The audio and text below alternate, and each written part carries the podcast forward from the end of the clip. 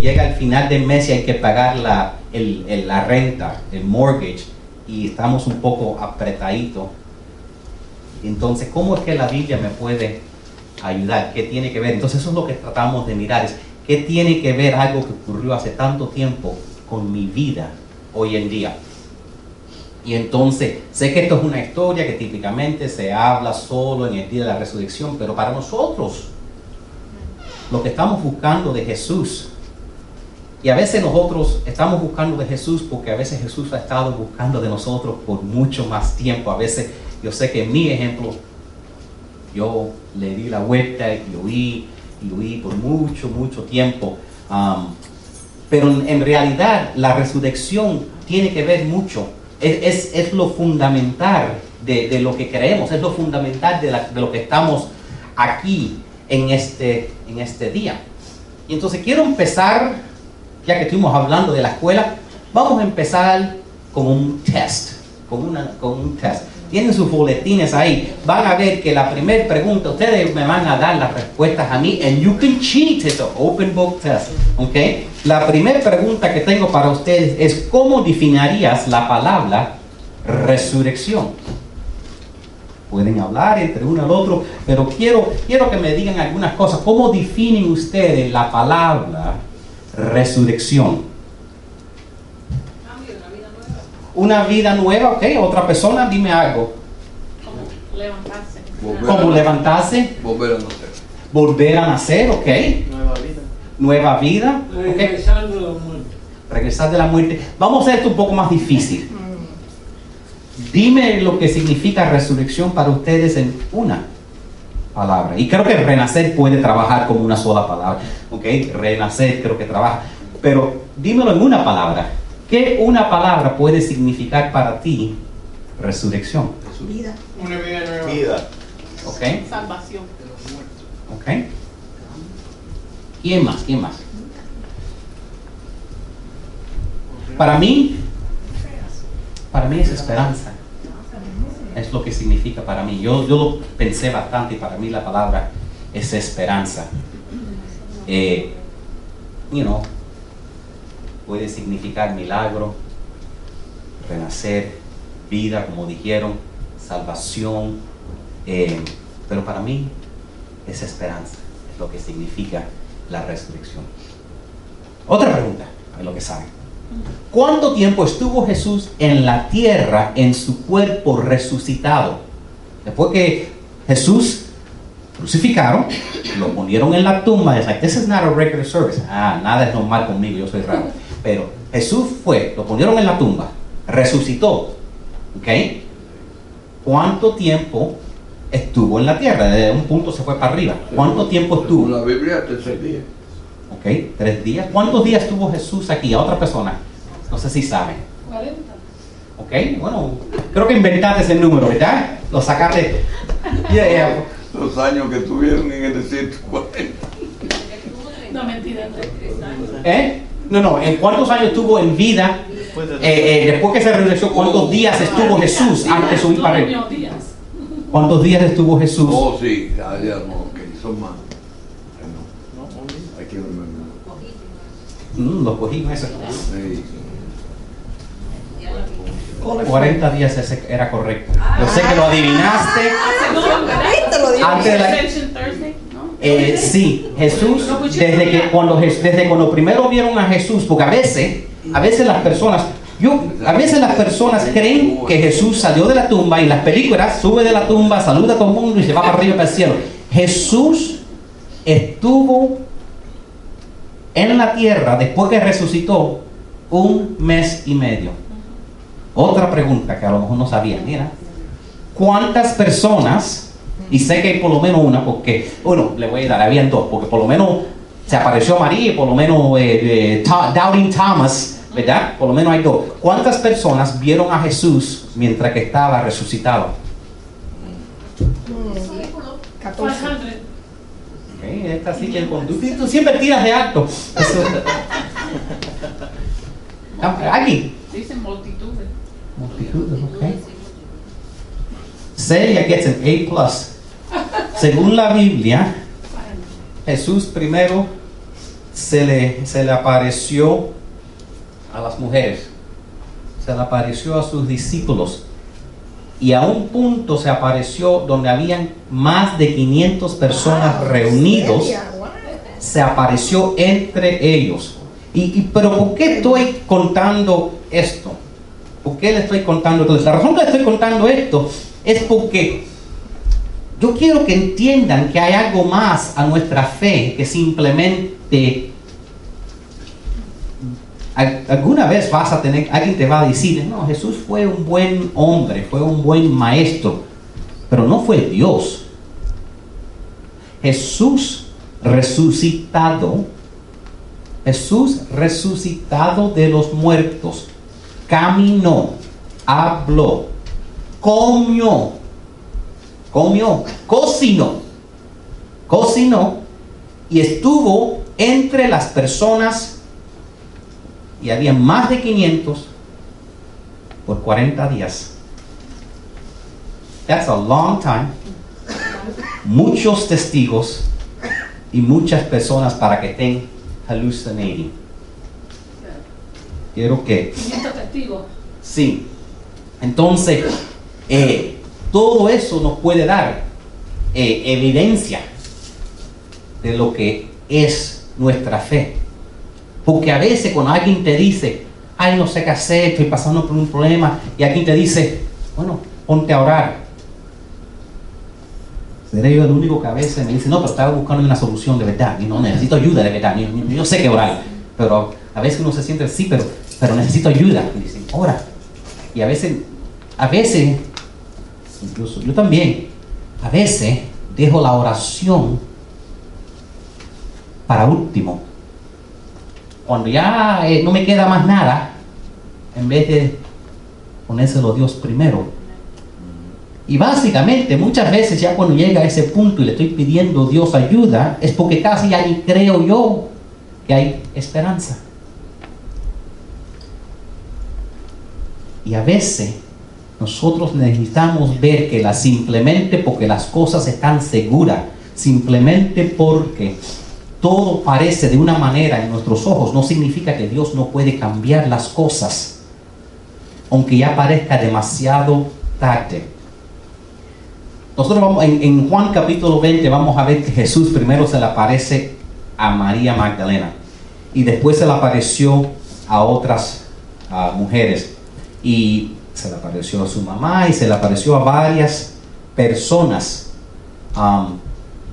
Interesantemente, y yo no sé exactamente cómo trabaja un cuerpo resucitado, pero aparentemente Jesús podía caminar por las paredes, porque dicen que había tiempos cuando las puertas estaban cerradas y él entraba de todos modos. Se le apareció a Pedro solo. En las próximas semanas vamos a ver eso. Am, y quiso ministrarle a Pedro porque saben que Pedro lo negó. Eh, de- después, um, después apareció a otras personas, aún eh, después desapareció a todos los discípulos cuando estaban juntos, todos menos Tomás. Después vino en otra ocasión y se le apareció a Tomás para que le dijo, mira, métele, mete, mete en el hueco, toca aquí para que tú veas. Porque Tomás dijo, ¿cómo? You know, Necesito proof, necesito evidencia. Cuando yo, yo creeré que se levantó, yo lo vi matar cuando él, cuando yo meta el dedo en el hueco, yo, te diré que está vivo. Y dijo, ay, mételo. Y entonces, y él siguió apareciéndose, como dije, habían 500 personas adorando al Señor en un servicio de la iglesia, básicamente lo que estaban teniendo el servicio de la iglesia. Y Jesús apareció ahí, imagínate, estamos teniendo un servicio y pum, se aparece Jesús. También aún después que él subió al cielo, vino para atrás, apareció Pablo, en ese tiempo se llamaba Saúl, y él se siguió apareciendo a diferentes personas. Um, se le apareció después, casi al final de su vida, a Juan en una revelación, donde se escribió el libro de Apocalipsis. Se siguió apareciendo en diferentes lugares. Aún eh, hay, hay cosas escritas en, um, aquí en las Américas. Los, los, ah, los indios americanos tienen escrito que un hombre blanco se le apareció a ellos y que les testificó de un Dios durante tiempo. Entonces es no está en la Biblia, pero es pensado que durante ese tiempo Jesús fue a diferentes naciones hablando. Hay también cosas que a lo mejor hasta le ministró a los espíritus en el infierno. Entonces, hay, muchas diferentes cosas que dice que él, estuvo sumamente activo. Ahora, él quería que todo el mundo supiera que había resucitado. Y regresamos a la idea, ¿qué tiene que ver la resurrección con mi vida? Y lo, que, y, y- y- lo interesante es que, y yo he seguido estudiando, yo he seguido estudiando eso de cómo, de estar seguro, porque eso a veces me, ¿sabe? El científico en mí cruza tanto la idea de, bueno, ¿qué pasa si no se murió de verdad? ¿Qué pasa si estaba en coma? Y esas cosas. es pensado que él había perdido tanta sangre de la manera que le habían latigado la espalda que ya los músculos estaban expuestos y se estaba desangrando. Um, el único prisionero que le habían hecho eso era Jesús, la mayoría no le hacían eso. Y es la razón que cuando él tenía que cargar la cruz, todos los prisioneros siempre lo lograban. Él era el único que no pudo hacerlo porque ya había perdido tanta sangre. Aún estando en la cruz, como le había explicado, es eh, cuando están con el peso del cuerpo y no pueden respirar, tienen que levantarse para poder coger aire. El problema es, la razón que duraban días y días en eso es porque se podían levantar, aunque le dolía el pie, pero Jesús tenía otro problema. La espalda de él estaba abierta. Entonces cada vez que se movía, estaba restregando esos músculos expuestos al pedazo de madera contra su espalda. Él se iba a morir aún si no lo hubieran puesto en la cruz de lo que le habían hecho ya. Pero la resurrección toma algo que es tan final, ¿verdad? Porque, ¿sabe? Todos los, todos los discípulos, después que se murió, y se quedaron con una, un question mark. Un, el símbolo de que uno tiene cuando pone, cuando tiene una pregunta. ¿Y ahora qué? A veces hay- perdemos a alguien en nuestra vida. y Decimos, ¿y ahora qué? A veces algo pasa en nuestra vida que nos cambia y decimos, ¿y ahora qué? Question mark. ¿Cómo se dice question mark en español? Interrogante. Interrogante. El símbolo de interrogante. El símbolo de interrogación. Ustedes lo dicen también, deben, hablan español mucho mejor que yo. Todo el mundo se quedó con preguntas cuando Jesús se murió, porque dijo, ¿y ahora qué va a pasar con el cristianismo? ¿Y ahora qué va a pasar con la fe? ¿Y ahora qué va a pasar que hemos perdido el maestro? Y a veces en nuestra vida tenemos momentos donde decimos, ¿y ahora qué? Esto cambia todo. ¿Ahora qué? Pero la resurrección convierte ese símbolo de interrogación a un símbolo de exclamación. ¿Se lo dije bien? ¿Verdad? Y al fin lo deja para que en el día de hoy, cuando hablemos con alguien, podemos tener un punto y decir, caso cerrado. Eso es lo que es la resurrección. Coger el- las preguntas que tenemos y, que, y Dios decir, no, no, no, este no es el fin. Yo tengo poder sobre esto y yo voy a cerrar este caso. Porque lo que nosotros, lo que nosotros tenemos hoy en día y lo que nos separa a nosotros de todas las otras personas que estudian todas las otras religiones. Y todas las religiones tratan de ser las personas mejores. Maybe. Hay algunas que no estoy muy segura. Pero, por lo menos dicen eso. Pero todos tienen su líder todavía en su tumba. El único que no se quedó muerto era Jesús. Y entonces la pregunta es, ¿cómo es lo que ha pasado después de tantos miles de años? ¿Cómo me afecta a mí hoy? ¿Cómo es que esas preguntas que yo tengo, cómo es que Jesús las puede cerrar y poner un punto en mi vida? Y, la verdad es, ustedes estando aquí quizás es como yo estando aquí, porque yo resistí viniendo a la iglesia por mucho tiempo. Y, podría, y, quisiera decir que solo era porque mi mamá me forzaba a venir para su cumpleaños y para el Día de las Madres. Mami, ¿qué te compro para tu cumpleaños? Papá, ven conmigo a la iglesia. Mami, te saco a comer. Ven conmigo a la iglesia. Trabajó, ¿verdad? Vine. Pero tenía que haber sido algo más que eso, porque si no, siguiera viniendo solo dos veces al año. El otro que no se rindió conmigo fue Jesús, que entraba en mis sueños, que entraba en mis pensamientos, que no se rendía conmigo, que cada vez que yo trataba de con mi mente pensar esto no puede ser, esto no tiene que ver nada con nada, que sentía algo aquí. Y entonces, déjenme entrar en los versículos porque quiero que tengan estas perspectivas eso es lo que estamos buscando. Estamos buscando cómo es que lo que estamos leyendo nos puede afectar. Cómo es, y eso es el enfoque siempre. Yo no quiero salir, eh, venir aquí y salir igual. Yo no quiero solo venir aquí y maybe animarme un poquitico y después tengo que enfrentar la realidad. Yo quiero que consideren qué es si esto es la realidad si hay un Dios verdadero que tiene poder sobre mis situaciones y que me puede ayudar y que aun cuando las cosas parecen imposibles todavía tiene la última palabra en esa situación. Juan capítulo 20, versículo 1 dice, empieza diciendo, el primer día de la semana, muy temprano, cuando todavía estaba oscuro, María Magdalena fue al sepulcro y vio que la piedra del sepulcro había sido quitada. Ahora quiero, quiero parar ahí y, que noten algunas cosas, porque ya para entrar un poco de detalle. Lo primero que veo es que dice muy temprano. Basados en las escrituras, eh, literalmente significa que era entre las 3 y las 6 de la mañana. ¿Por qué fue tan temprano? Bueno, la costumbre judía es que tenían que venir por tres días y echarle eh, aceites al cuerpo y eso para que no oliera.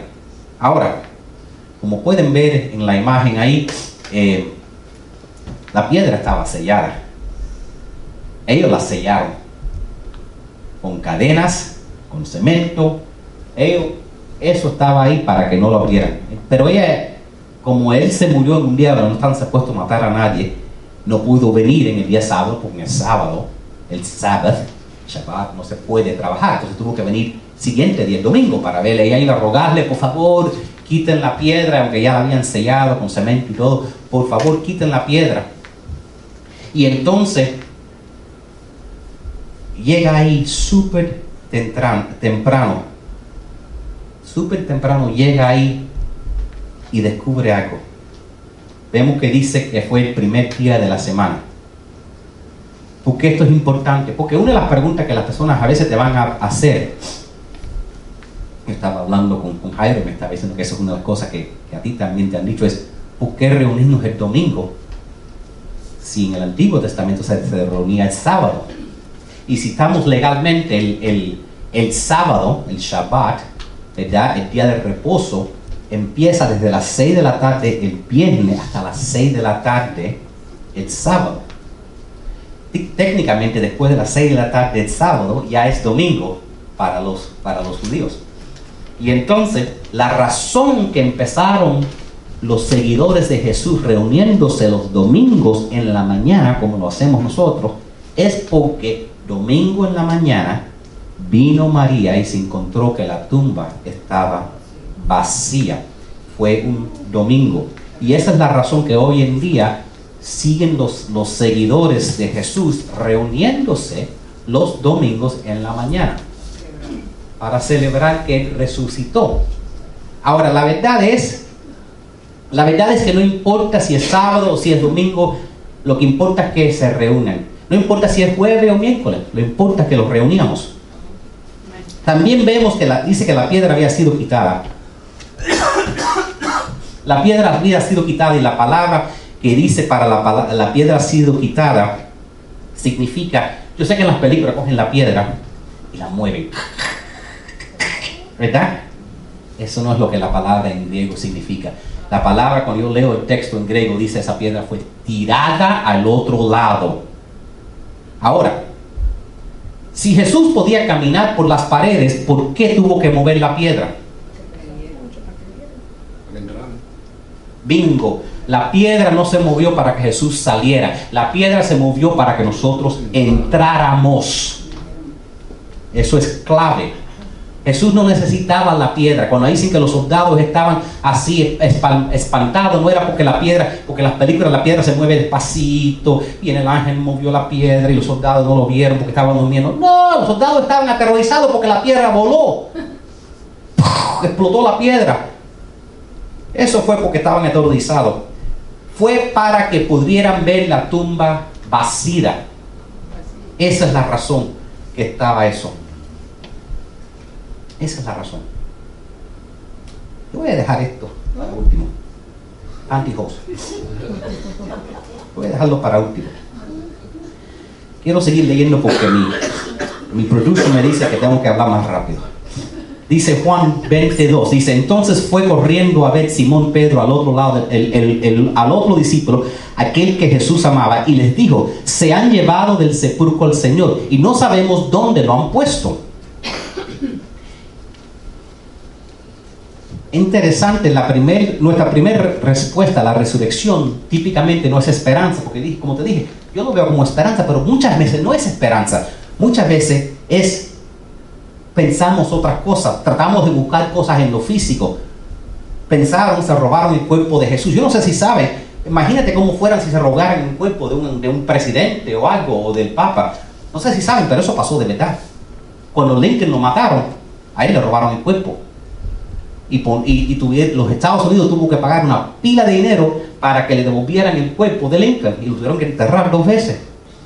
No sé si no, es verdad, ¿viste? Ahora pueden decir, miren lo que aprendí yo en la iglesia. Pero típicamente lo que nos pasa cuando estamos en una situación y cuando enfrentamos la realidad de Dios, podemos tener confusión, como lo que, como lo que sintió María, duda, como lo que tuvo Pedro, o quizás temor, como lo que tuvo los discípulos.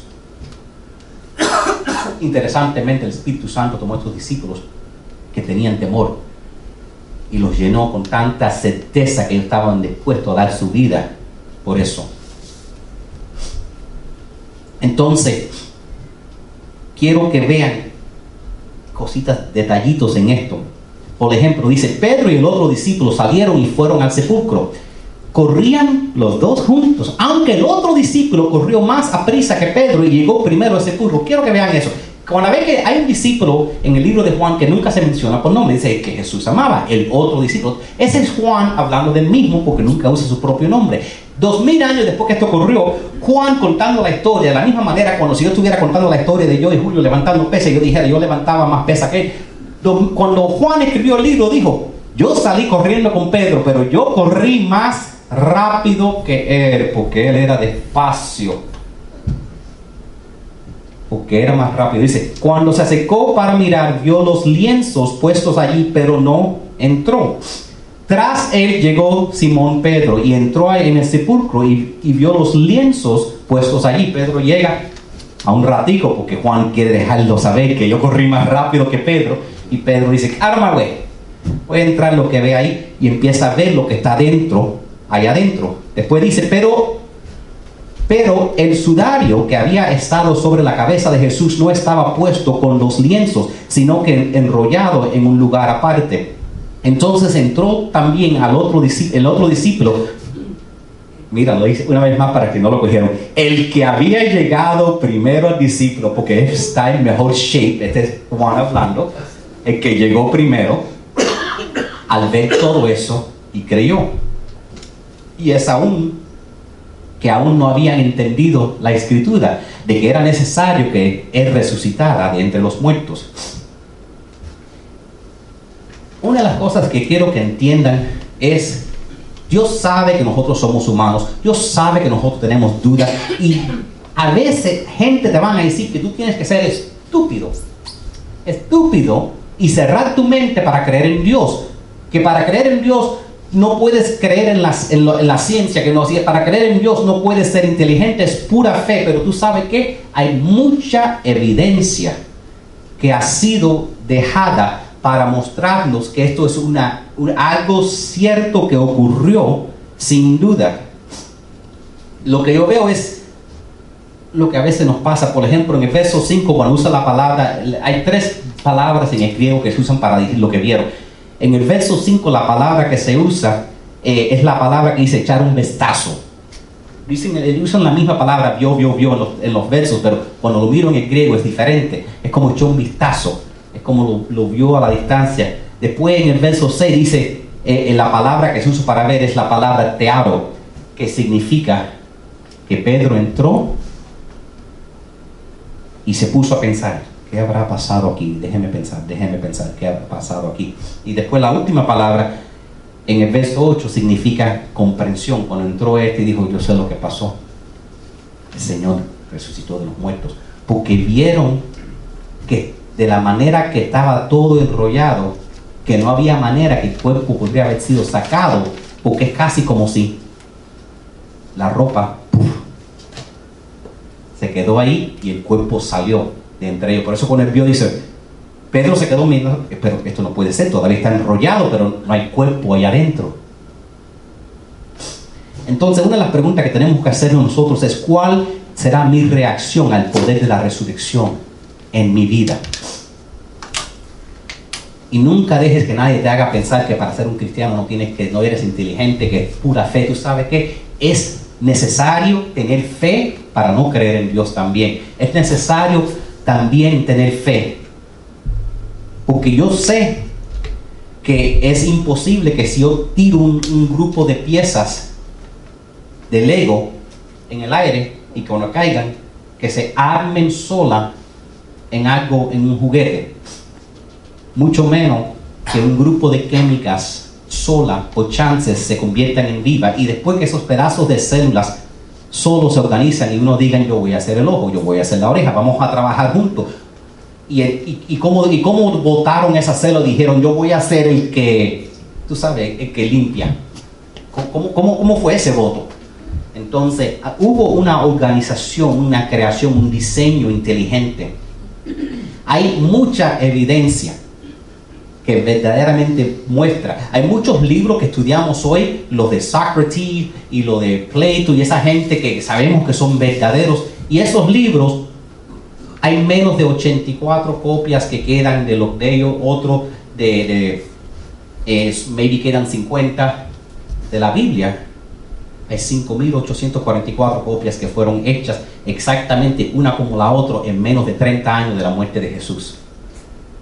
Eso es una de las cosas que tenemos como evidencia de que habían tantas copias de la Biblia hecho a mano exactamente en un tiempo cuando todavía todos los, los testigos estaban todavía vivos. Sigue diciendo, y los discípulos volvieron a su casa. ¿Qué significa eso? Es lo mismo que nos pasa a nosotros a veces. We don't get it.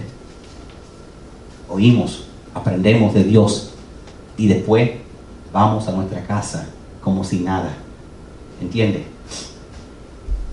En el caso para Cristo vemos un hombre, vemos un hombre que pudo tomar, que no creía en Dios, que estaba seguro, que estaba seguro que su vida iba a ser un desastre si su mujer seguía creyendo en Dios, porque muchas veces las mujeres son las primeras y después los hombres resisten. Y este hombre era, un, un Pulitzer Prize Writer, tenía, había ganado premios, y él decidió, la, en el inglés se llama The Case for Christ, y él decidió mostrarle a y empezó buscando y buscando y buscando y buscando y buscando. Y entrevistó y entrevistó y entrevistó. Y el hombre es pastor hoy. Porque la verdad es la persona que te diga si la persona verdaderamente empieza investigando hay tanta evidencia que hace falta más evidencia para no creer en Dios. Hay que tener un corazón duro para no creer en Dios. Brincando a Juan 30, dice, Jesús hizo muchas otras señales en presencia de sus discípulos, las cuales no estaban escritas en este libro, pero estas se han escrito para que ustedes crean que Jesús es el Cristo, el Hijo de Dios, y para que al creer tengan vida en su nombre.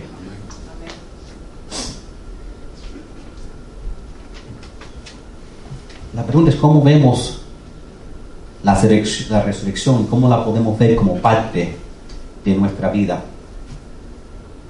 quiero contarle un- una historia de algo que pasó, no fue en esta iglesia, pero en otra iglesia habían hecho, una de las maestras le había pedido a los muchachos que hicieran, eh, él les dio a cada uno un huevo de, de, pantyhose, ¿verdad? Yo pienso que le sobraba, ¿no? Las mujeres colectan pantyhose. Y entonces eh, le dio a cada muchacho y el muchacho tenía que venir para atrás a la siguiente semana con algo dentro del huevo para explicarle qué es lo que significaba la resurrección para ellos.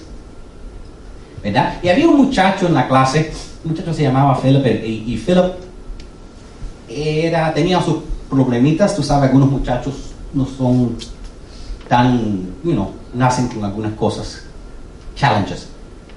Y los muchachos muchas veces se reían de él. La otra semana vinieron los muchachos a la escuela eh, dominical y todos en- enseñaron lo que tenían dentro de, su, de sus huevitos de Lego, del ex. Y Phillips abrió el de No había nada.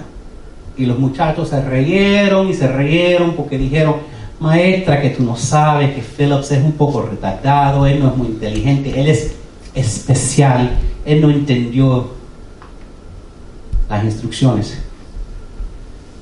Philip se puso bravo. Philip dije, yo sí entendí las instrucciones. Yo sé exactamente lo que significa la resurrección. El huevo mío está vacío porque la tumba está vacía.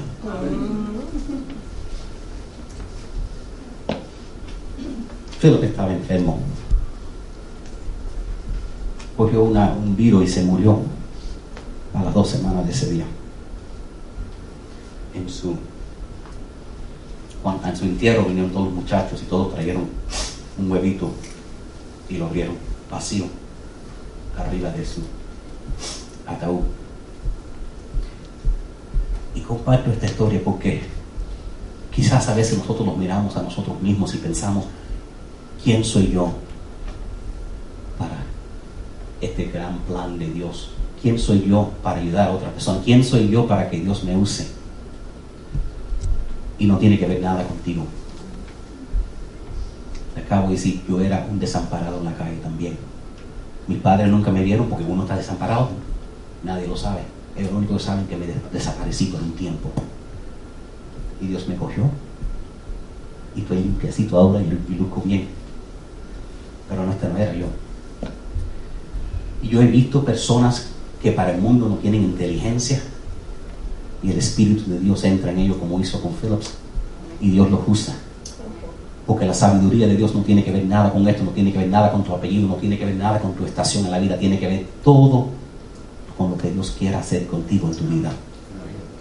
Y yo creo que ustedes que están aquí, están aquí por una razón y creo que Dios quiere hacer algo con ustedes. Y yo quería compartir esa historia porque yo los necesito ustedes. Y yo creo que nosotros podemos ayudar. Hay personas que están sufriendo, que están pasando por situaciones. Y a veces nosotros entramos en nuestro propio mundo y estamos tan llenitos de nuestros problemas y pensamos que es el fin del mundo. Y nos hace falta ver que hay otras personas que quisieran tener nuestros problemas, que con gusto lo cambiarían y que nosotros tenemos la bendición de Dios y tenemos la capacidad para ayudarlos y estamos aquí para algo más grande que nosotros mismos. Que una vida solo vivida para nosotros mismos es una vida vacía. Y estamos aquí para dejar un legado. Amén.